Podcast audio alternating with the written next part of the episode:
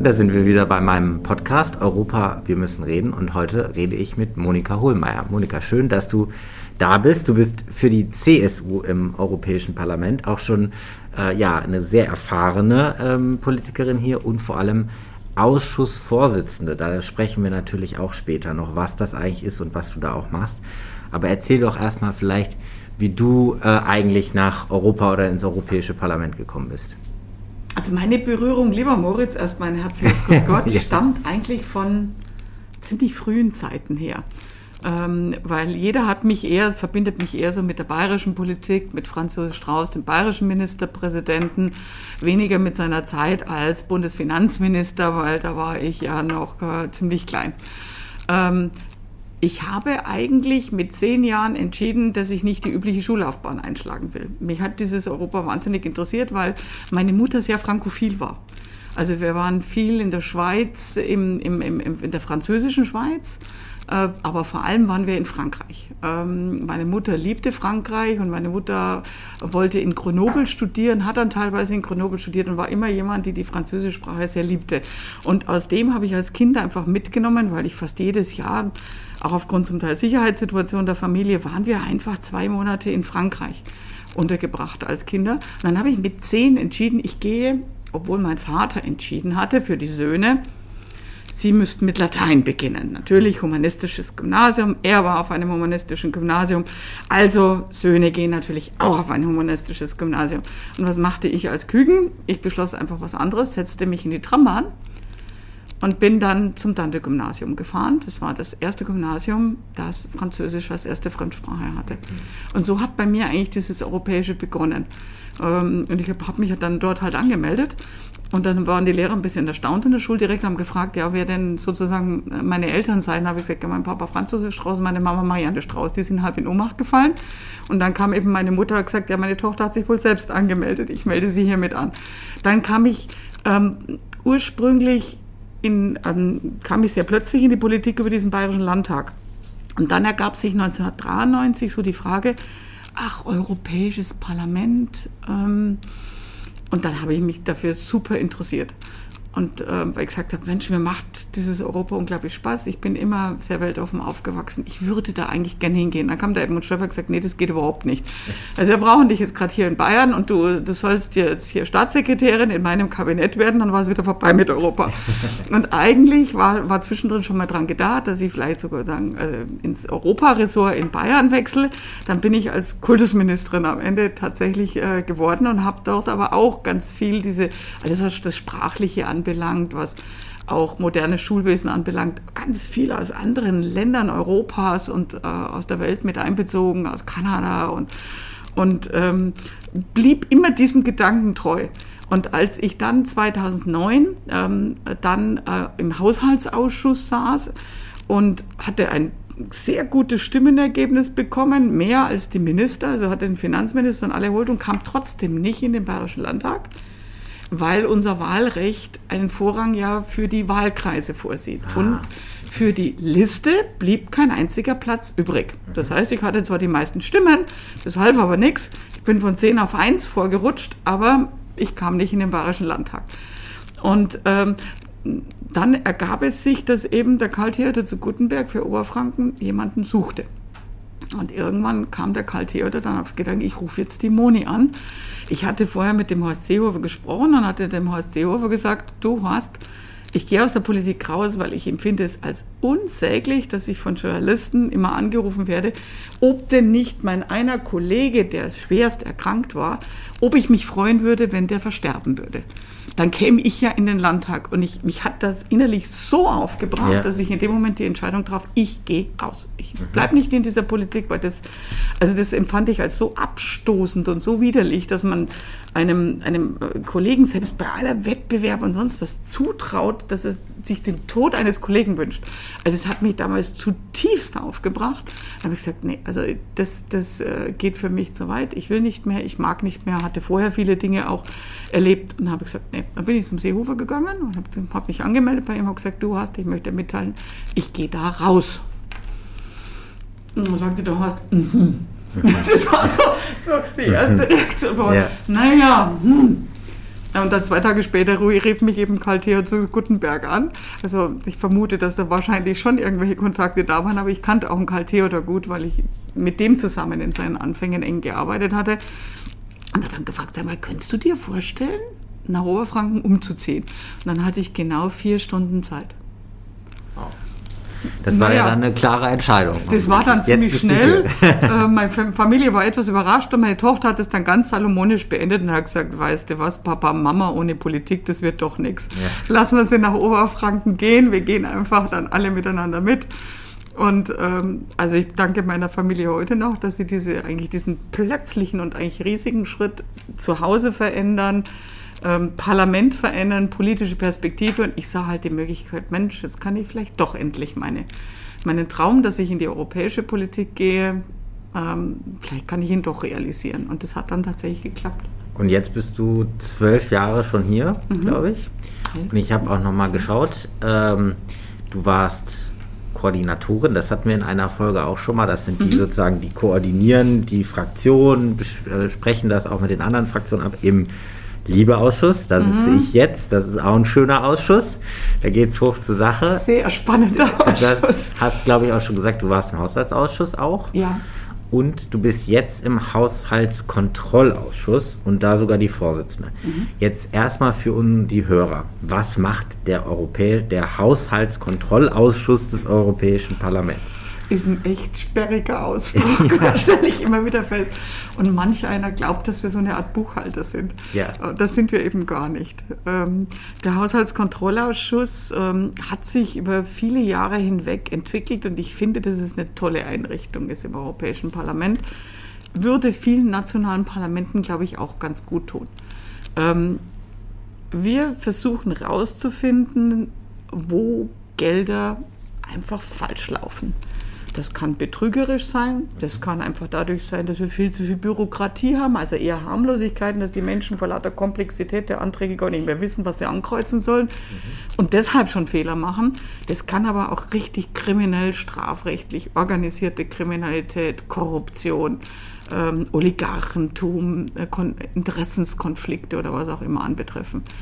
Ähm, mit der Bürokratie kämpfen wir schon seit vielen Jahren, weil auch wir Abgeordnete leider durch den Wunsch zur Perfektion von Richtlinien ja. uns nicht bewusst sind, dass wir den Behörden Verwaltung auferlegen oder den Unternehmen, die sinnlos ist und mhm. teilweise auch zu Situationen führt, die die Unternehmen oder die Menschen gar nicht mehr tragen. Hast du da ein gutes Beispiel?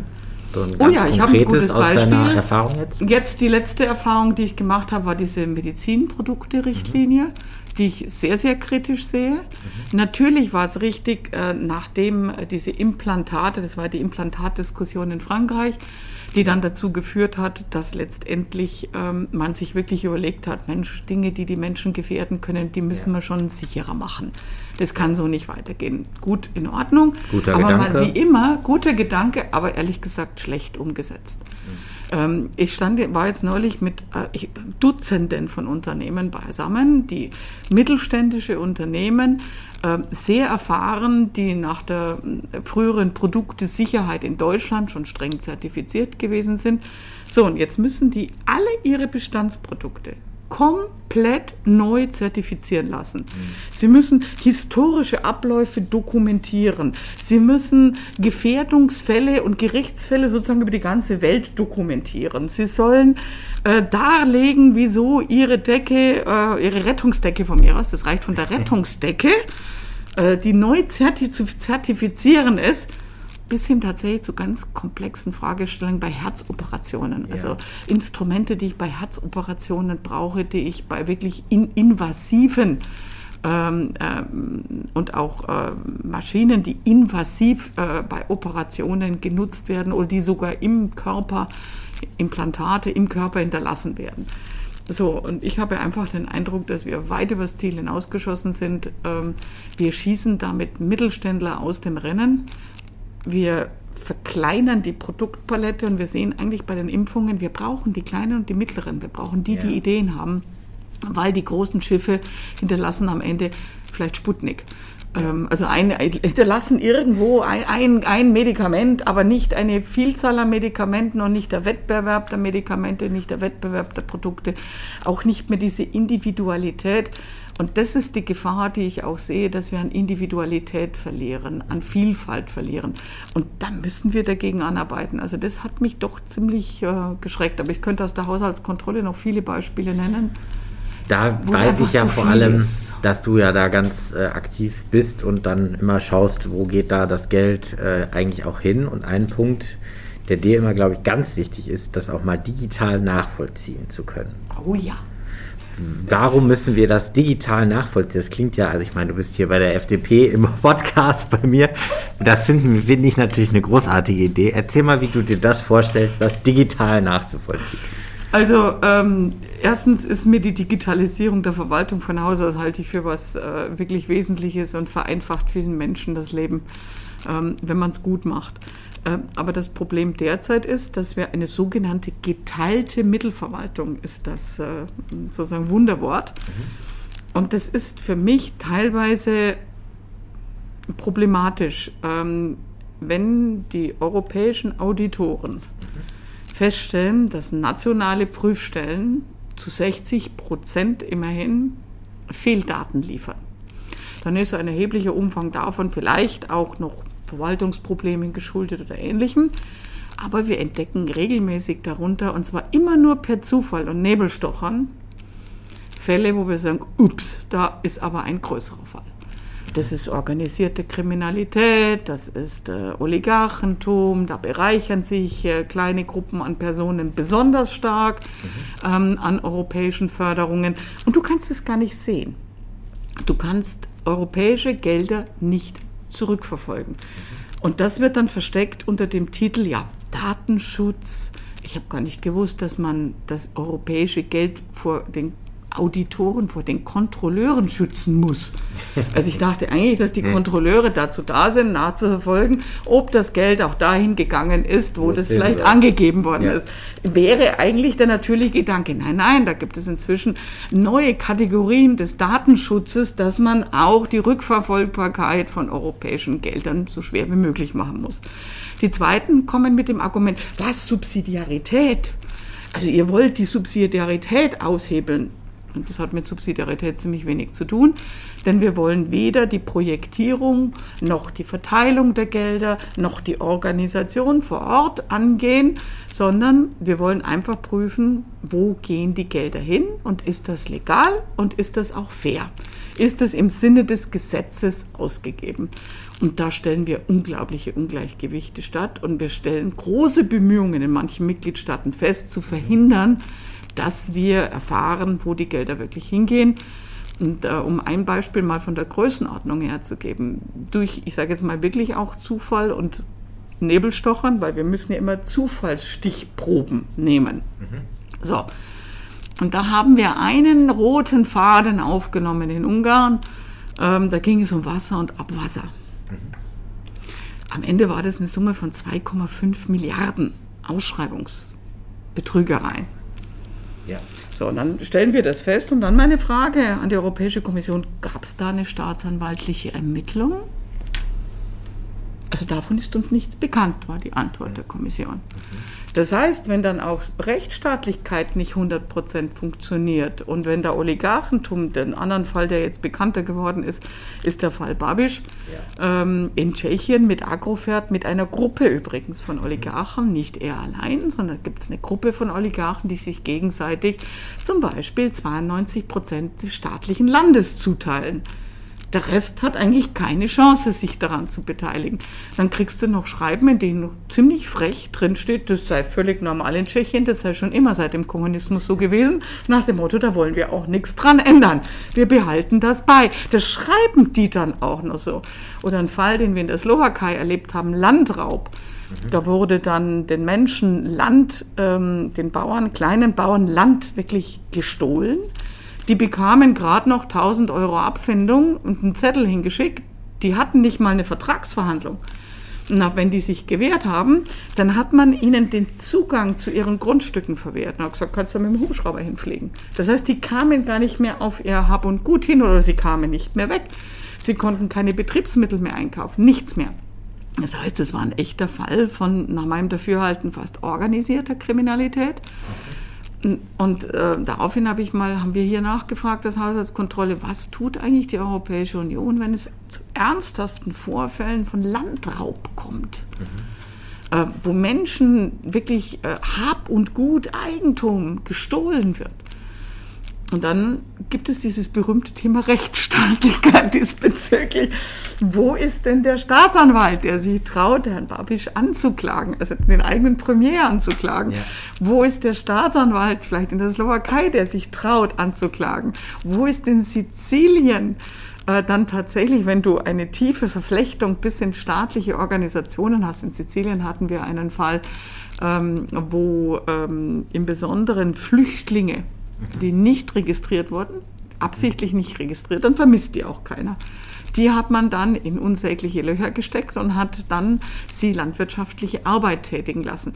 Das, was wir aber offiziell bis jetzt überprüfen, ist, naja, wir gucken von oben stehen da Olivenbäume. Ja, die standen da. Da waren Olivenbäume dass aber zwischen den Olivenbäumen dann äh, schwerkranke Menschen liefen und die Felder bearbeiten mussten, nicht registrieren waren und in unsäglichen Umständen lebten, das ist eigentlich wieder mitgliedstaatliche Arbeit. Und jetzt versuchen wir einfach ähm, Lösungen zu finden, wie nicht alles Europa macht. Aber zum Beispiel durch Abgleichen von Daten einfach mal zu überprüfen, ähm, ob entsprechende zum Beispiel Abgleich stattgefunden hat mit Mafialisten, mit organisierten Kriminalitätslisten oder ähm, wer steckt hinter Unternehmen. Ähm, wenn ich den tschechischen Fall äh, nehme, dann sind allein äh, hinter dem großen Unternehmen Agrofert rund 230 sonstige Unternehmen, die aber alle auch von der EU teilweise profitieren oder wo der Mechanismus zum Beispiel besteht, dass man einen anderen, der einen Auftrag vom Staat möchte, äh, der muss gleichzeitig zusagen, dass er bei bestimmten Firmen bestellt und da seine äh, Stoffe herbekommt und ähnliches. Ähm, da gibt es eine Unzahl von Fällen und deshalb wollen wir einfach eine gewisse Transparenz und Rückverfolgbarkeit der Gelder. Wir wollen einfach wissen, an wen geht das Geld konkret. Wir wollen nicht nur die Firma sehen, sondern wir wollen sehen, wer ist der tatsächliche Eigentümer. Wir wollen auch sehen, ob die Gelder nur eine kleine Gruppe von Personen bekommen oder ob das tatsächlich zum, äh, zum Wohlsein der gesamten Bevölkerung oder zumindest einer großen Gruppe und auch zur Zielsetzung der Politik eigentlich beiträgt. Eigentlich kontrolliert ihr vor allem, passiert mit dem EU-Geld das, was damit passieren soll, äh, letztendlich. Ja, geben wir es dafür aus, wofür wir es eigentlich beschlossen haben. Genau. Also da wirklich so ein bisschen nochmal Überwachung, was ja, was ja auch, wie wir wissen und wie du gerade an den Beispielen gezeigt hast, ganz wichtig ist. Jetzt hast du schon den Rechtsstaat und so ein erwähnt. Ein Beispiel, da wird es noch dazu ja. wenn man sich vorstellt, wie heute zum Teil geprüft wird. Ja. Da muss wirklich einer hinkommen und sagen, holen Sie aus Ihrem Computer den Fall X raus. Also wir haben nicht die Möglichkeit, einfach die digitale Intelligenz zu nutzen, um mal nachzuverfolgen, wo geht das Geld hin. Das wird dann unter Datenschutzaspekten den Kontrolleuren vorenthalten. Und da habe ich gesagt, das kann nicht sein. Also das muss sich jetzt ändern. Mhm. Okay, und das, jetzt haben wir verstanden sozusagen, was die Haushaltskontrolle ist, was der Ausschuss macht. Jetzt bist du die Vorsitzende. Jetzt habe ich das schon mitbekommen, denn eine Rolle, die die Vorsitzende hat, ist ja, äh, du gehst mit in die Verhandlungen mhm. zum Rat. Also das ist ähm, ja, ich versuche das immer unseren Hörern zu erklären. Da kommt dann Parlament Delegation und vom, vom Rat entsprechend die Ratspräsidentschaft. Die Kommission sitzt irgendwo in der Mitte und dann müssen sich ja die beiden Gesetzgeber, also Rat und Parlament, auf was äh, einigen. Wir haben jetzt, du hast gerade Rechtsstaat schon angesprochen, die Rechtsstaatsverordnung, das war natürlich auch etwas. Und erstmal ist die Vorsitzende oder der Vorsitzende ist quasi der Leiter der, der Delegation. Du gehst, kannst, glaube ich, musst du mich korrigieren, aber du kannst sozusagen bei allen Gesetzesvorhaben, die in deinen Bereich fallen, bist du erstmal diejenige, die verhandelt mit dem Rat oder gemeinsam mit deinen Berichterstattern für den jeweiligen Fall. Ne, so ist es ja, das ist ja schon mal eine, eine große Rolle. Ich versuche jetzt mal, ob ich alle Rollen zusammenkriege und dann guckst, guck, guck ich, ob ich was mitkriege, was ich noch gar nicht mitbekommen habe, was der Vorsitzende macht. Dann sitzt du natürlich, leitest du die Sitzung. Mhm also du sitzt äh, äh, vorne, gibst den Leuten, erteilst den Leuten das Wort und, und, und planst das. Du leitest wahrscheinlich auch die Sitzung mit den Koordinatoren, wo die einzelnen Fraktionen dann auskaspern, was für Themen wie behandelt werden. Und du gehst, glaube ich, noch in die Sitzung mit allen Ausschussvorsitzenden. Ja. Weil natürlich die Ausschussvorsitzenden untereinander dann auch nochmal überlegen, also wer ist denn jetzt da zuständig? Ist denn bei Rechtsstaat auch der Haushaltskontrollausschuss genau. dabei? Ja, er ist dabei. Und da musst du dann sozusagen, nee, nee, hier ist die Haushaltskontrolle, wir wollen da auch noch was zu sagen. Habe ich es gut zusammengefasst oder gibt es da noch ganz viel Arbeit, die ich noch gar nicht gesehen habe? Also es ist erstens schon mal sehr gut zusammengefasst, aber es bleibt dann doch noch eine ganze Menge an, an sagen wir, Arbeit, die man nicht so offiziell sieht. Ähm, weil manchmal gibt es zwischen den sogenannten Sprechern der Fraktionen Irritationen oder es gibt Irritationen äh, darüber, wie eine Sitzung abläuft, weil ähm, vielleicht nicht jeder mitbekommen hat, dass gerade wieder irgendwie eine bestimmte Bestimmung neu äh, getroffen worden ist ähm, oder wer anwesend sein darf derzeit oder nicht anwesend sein darf. Und dann hat man als, ähm, äh, als Vorsitzender manchmal die unangenehme Rolle, dass du das dann deinen Koordinatoren und deinen Mitgliedern des Parlaments alles erklären musste, was nicht jeder gleich gnädig mhm. aufnimmt. ähm, äh, dann gibt es auch noch ähm, verschiedene Fragestellungen, äh, wenn es um die Berichtsverteilung geht, äh, zu versuchen, ähm, frühzeitig sozusagen als Mediator äh, mit aktiv zu sein. Und bei diesen Gesprächen zwischen den Ausschüssen, da redet dann ein Ausschussvorsitzender mit dem anderen Ausschussvorsitzenden und man versucht einfach äh, vernünftige ähm, Lösungen zu treffen. Zwischen dem Haushaltskontrolle und Haushaltsausschuss funktioniert das eigentlich wie bei, also wirklich wie bei Geschwistern. Wir, ja. wir, wir krachen uns im Gegensatz zu Geschwistern sogar sehr selten, ja. sondern es klappt sehr gut. Ähm, manchmal gab es früher eher Schwierigkeiten, wenn der Haushaltskontrollausschuss dann über Sonderberichte des Rechnungshofes, das ist auch mit einer Aufgabe, die ich noch als Vorsitzende habe, Kontakt zu halten mit dem Präsidenten und den Mitgliedern des Rechnungshofes, um potenzielle Fragen, Wünsche des Kont oder auch umgekehrt des Rechnungshofes an den Kont ähm, an den Haushaltskontrollausschuss heranzutragen. Ähm, das heißt, so als Vorsitzender hast du auch ganz viele ähm, sozusagen vermittelnde Aufgaben, unterstützende Aufgaben. Und du musst auf eines echt achten, weil es sind ja immer eigentlich auch Parteimitglieder, sind wir Fraktionsmitglieder.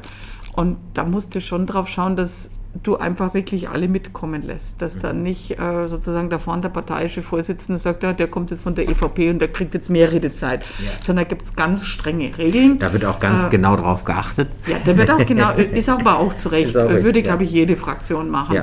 Ähm, und es ist da wesentlich, dass du einfach versuchst, eine gewisse Fairness und jeder Ausschuss hat da so ein bisschen seine eigenen Rhythmen und dass du diese äh, Rhythmen oder das, was die Koordinatoren beschlossen haben, dann auch tatsächlich umsetzt. Mhm.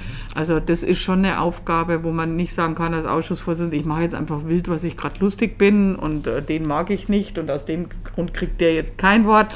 Das gibt es einfach nicht, sondern es gibt da eine Liste ähm, und äh, diese Liste wird genau so abgearbeitet, wie sie miteinander beschlossen worden ist und man achtet darauf, dass sich da nicht jemand Vorrechte rausnimmt.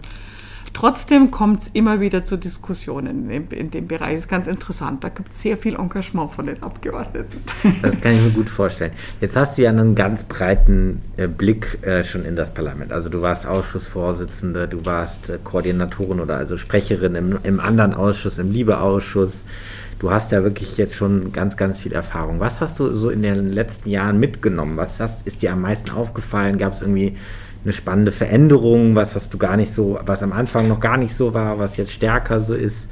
Oder irgendwie was, wo du sagst, das ist eigentlich, habe ich vielleicht auch gelernt in meiner Zeit ähm, im Europäischen Parlament, weil ich so ein bisschen, also ich schaue immer so nach jetzt so anderthalb Jahren, also das, was ich zum Beispiel sagen würde, was ich nicht so gedacht hätte, die Sophie Infeld, die kennst du auch gut, die hat zum Anfang schon direkt zu mir gesagt, der Rat ist immer der Feind. da habe ich auch noch so, da habe ich mir gedacht, oi, oi, oi, die übertreibt das jetzt. Aber ich muss ganz ehrlich sagen, du warst ja auch dabei. Gut, am Ende haben wir da eine gute Lösung hinbekommen mit einem Rechtsstaatsmechanismus. Aber das ist doch, da wird man doch sehr zusammengeschweißt. Das stellt man sich gar nicht so vor. Da kämpft man so als Parlament gegen ja. die Mitgliedstaaten, weil man wirklich denkt, Mensch, also irgendwie wir versuchen Kompromisse zu machen. Ihr sagt nein. Das ist zum Beispiel sowas, wo ich sagen würde, boah, das hätte ich vorher nicht gedacht, dass das so klar ist. Ja. Ähm, aber gab es da, gibt's da für dich was, wo, wo du sagst, boah, Also für mich gab es schon deutliche Perspektivwechsel. Also Ja. von Herkommen von einem bayerischen Landtag, wo eine ganz klare Einteilung war, da ist die Regierung, die Regierungsfraktion Stimmt, ja. und das sind dann die anderen Fraktionen, die sind die Opposition und äh, das war so eine glasklare Einteilung. Dann kommst du hier ins Europäische Parlament, ich habe es mir schon nicht anders vorgestellt, muss ich sagen, aber äh, dass das natürlich ähm, anders ist als im Bayerischen Landtag, war mir völlig klar, wenn du da auf 28 Länder triffst, wenn du da auf einen gerade äh, frisch beschlossenen Lissabon-Vertrag triffst, wenn du da auf verschiedenste Sprachen, Kulturen, Länder triffst, war mir klar, das muss anders sein. Aber trotzdem habe ich hier nochmal einen ganz anderen Lernprozess mitgebracht in Bezug darauf, miteinander Kompromisse zu schließen. Also das ist tatsächlich im Europäischen Parlament ein völlig anderes Wesen. Man versucht miteinander Kompromisse zu schließen. Das ist Gott sei Dank noch in weiten Teilen vorhanden. In den letzten Jahren hat sich es manchmal ein bisschen verändert in der Richtung, dass man nicht mehr versucht hat, alle einzubinden, die in der Mitte stehen, sondern dass es da schon Tendenzen gab, mal in die eine oder andere Richtung abzuweichen. Aber trotzdem, vom Grundsatz her, ist dieses Kompromisswesen deutlich ausgeprägt. Dann die Rolle des Rates. Ähm, ich habe da ein ziemlich differenziertes Verhältnis dazu, was mich inzwischen ernsthaft nervt. Und ich habe das vorhin gerade eben erst im Plenum gesagt. Wir haben vor drei Jahren oder vier Jahren das Thema Pandemie diskutiert. Wir haben diskutiert unter verschiedenen Blickwinkeln. Da gab es Ja. verschiedene Blickwinkel. Da gab es einerseits mal diesen Blickwinkel Sicherheit, ein Thema, worüber man gar nicht reden will. Was könnte sein, wenn? Und da haben wir gesagt, nee, wir wollen darüber gar nicht laut reden, aber wir würden gern vorbereitet sein. Also was für Maßnahmen muss man treffen, um potenziell vorbereitet zu sein? Also spezialisierte Laboratorien besser zusammenschließen, also auch die Kapazitäten prüfen, ob die ausreichen, Medikamentenproduktion, Vakzinproduktion, Antidotproduktion. Und dann gab es ähm, ja auch von Seiten der Kommission dann äh, diese Diskussion überhaupt über Pandemien. Ähm, und das haben dann die Mitgliedstaaten, und das ist ein Punkt, der mich nervt. Einfach aus Grund, da würde ja wieder eine Kompetenz in die Europäische Union gehen. Da wurde nicht gefragt nach dem Sinn der Maßnahme in einem globalen Wettbewerb. Da wurde nicht nach der geostrategischen Ausrichtung gefragt. Sind wir handlungsfähig, wenn uns Oder was nicht, passiert? genau. Sondern da geht eine Kompetenz an die EU über. Und da war ich dann ernsthaft genervt. Das gebe ich ehrlich zu, weil ich glaube, dass wir uns in geostrategischen Fragen anders aufstellen müssen, dass wir auch im, Bericht, im Bereich Versorgung nicht protektionistisch, ich bin überhaupt kein Protektionist, aber sich nur auf andere zu verlassen, ist mir ein bisschen viel des Guten. Also zu sagen, wir werden alle Medikamente immer aus China und aus woher auch immer bekommen, Indien, das ist mir zu viel des Guten. Und als Patientin habe ich eben auch schon erlebt, ähm, dass mir plötzlich meine Apotheke erklärt, sie, ihr Schilddrüsenmedikament gibt es jetzt erst wieder in acht Wochen. Ja. Aber wir sind uns noch nicht sicher. Ja. Also fängst du an, schon frühzeitig einzukaufen und darüber nachzudenken, wieso gibt es denn Medikament erst wieder in acht Wochen? Haben die eine Umstellung? Nee, die haben gerade Produktionsprobleme in Indien. Dann, dann fängst du an, dir Fragen zu stellen. Also wir brauchen zumindest, man braucht ja nicht ist. alles in Europa, aber man braucht zumindest dann vielleicht verschiedene, diese, diese Diversifizierung von, von Lieferketten und, und ähnliches. Ja, ich glaube, dass wir schon auch in Europa brauchen. Auch. Diese Arroganz zu glauben, wir können die anderen als unsere Werkbank betrachten, ist ein Fehler. Wir müssen eine eigene. Wertschöpfung bei uns haben. Ist auch für unsere Unabhängigkeit notwendig. Einfach eine Diversifizierung. Also weder das eine glorifizieren, alles muss ganz billig und geht nach draußen, weil irgendwann haben die anderen den Preis in der Hand und diktieren ihn auch uns. Und auf der anderen Seite wie man hier in der Pandemie sieht, musst du bestimmte, in kritischen Situationen musst du eigene Produktionskapazitäten haben, weil du nicht reaktionsfähig bist. Wenn die EU Marburg nicht mitfinanziert hätte, gäbe es dieses Marburg Ja. nicht. Wenn die EU nicht äh, die mRNA-Impfstoffe finanziert hätte, die kein großer Pharmakonzern haben wollte, niemand wollte daran forschen, dann gab es halt bei uns die europäische Spitzenforschung. Und sie hat diesen Wissenschaftlern Geld gegeben. Ja. Und es, der Vorteil ist der, dass wir den besten Impfstoff der Welt tatsächlich bei uns produzieren. Wir müssen halt jetzt nur noch mehr produzieren und schneller. Darum geht es auf jeden Fall. Jetzt hast du gerade schon angesprochen das Thema Kompetenzen. Und da bin ich schon so ein bisschen bei meinem Abschluss, denn das ist immer etwas, was ich jeden meiner Gäste frage. Ähm, weil ich finde, das geht in die Richtung, wie soll Europa aussehen? Ja, wie soll es jetzt zum Beispiel im 21. Jahrhundert geostrategisch und so weiter? Deswegen die kurze, ganz einfache Frage, was ist deine Vision für Europa? Wie sollte es in den nächsten 10, 20 Jahren sich auch institutionell ähm, entwickeln? Ich möchte es vielleicht in zwei Teile einteilen. Ja. Der eine Teil ist, sage ich mal, für mich das Europa des, des Herzens. Mhm. Das ist der Teil, wo ich sage, ich hoffe, dass ich in 20 Jahren nicht mehr höre, wieso kriegt, ach, beachten wir Malta? Wieso äh, lassen wir sozusagen da so Kleine auch noch mitkommen? Wieso reden wir überhaupt mit Polen? Sondern dass wir uns wirklich miteinander klar sind, als ein Raum von 400, äh, 500 Millionen Menschen sind wir miteinander letztendlich stärker in diesem globalen Wettbewerb. Einfach auch dieses Zueinander stehen und nicht dauernd diese Abgrenzung suchen. Ähm, und äh, der zweite Aspekt für mich ist, wir müssen uns geostrategisch aufstellen und nicht nach kleinstaatlichen oder Kleinstaatereien, Kompetenzstreitigkeiten suchen. Wir müssen einfach sehen, dass China ein, ein unglaublicher Komplex ist, der mit, mit Härte mhm. und auch mit völlig anderen Wertvorstellungen, Maßstäben in diese Welt eindringt bzw. sich vorwärts geht. Und wir setzen dagegen unsere Kleinstaaterei. Und das muss sich aufhören. Wir müssen in geostrategischen Bereichen, ob das der Handel ist, ob das die Außenpolitik, die Entwicklungshilfe, ob das wirtschaftliche Bereich ist, wir müssen uns strategisch ausrichten, wenn wir das nicht tun, auch verteidigungspolitisch. Dann sage ich ganz nüchtern, ähm, werden wir irgendwann in 30, 40, 50 Jahren als Europäer nicht mehr ganz so viel zu sagen haben, wie wir uns das jetzt eingebildet haben. Und ich hoffe, dass wir uns vielleicht auch eines abgewöhnen, dass wir ständig glauben, wir sind die Hypervorbilder für alles. Mhm. Also das ist etwas, was mich ein bisschen nervt, diese, diese Arroganz. Das haben wir auch manchmal in Deutschland, dass wir dann immer glauben, Total. wir sind so ein bisschen besser als andere, moralisch aber wir, und wir kriegen, wir kriegen aber auch direkt die Krise, wenn wir dann mal nicht besser sind. Ja, ja, wir kriegen die das Krise, das verstehe ich schon. Aber ich denke mal, das ist auch gerade ähm, in so einer Situation, wir müssen aufhören, dauernd aufeinander einzugeifern, sondern müssen einfach mal nüchtern sagen, ja, das Projekt ist schief gegangen, ähm, aber wir lernen aus dem Fehler. Ich gebe mal ein Beispiel. Ich habe ähm, mal diese äh, Intergroup, nennt sich das hier, Sky and Space. Äh, habe ich mal fünf, äh, fünf Jahre lang habe ich darin gearbeitet und es war total spannend. Aber ich habe etwas vor allem gesehen. Wir müssen ein bisschen was vereinen aus dem, was die Vereinigten Staaten ausmacht und was Europa ausmacht. Der amerikanische Vorsitzende einer sehr bekannten ähm, Weltraumfirma kam zu uns und dann bekam er zu hören, ja, also jetzt ist ja die Rakete runtergefallen und äh, das mit der Selbstlandung klappt wohl nicht und es war fast so wie, das haut überhaupt nicht hin und Geld und Leistung stimmen. Und was machte der? Der stellte sich und sagte einfach nur, stimmt, die erste ist runtergefallen, die zweite, vielleicht fällt auch die fünfte, vielleicht auch die achte, vielleicht fallen auch zehn runter, hat er gesagt. Aber wissen Sie was, die elfte fliegt. Und dann werden wir es geschafft haben.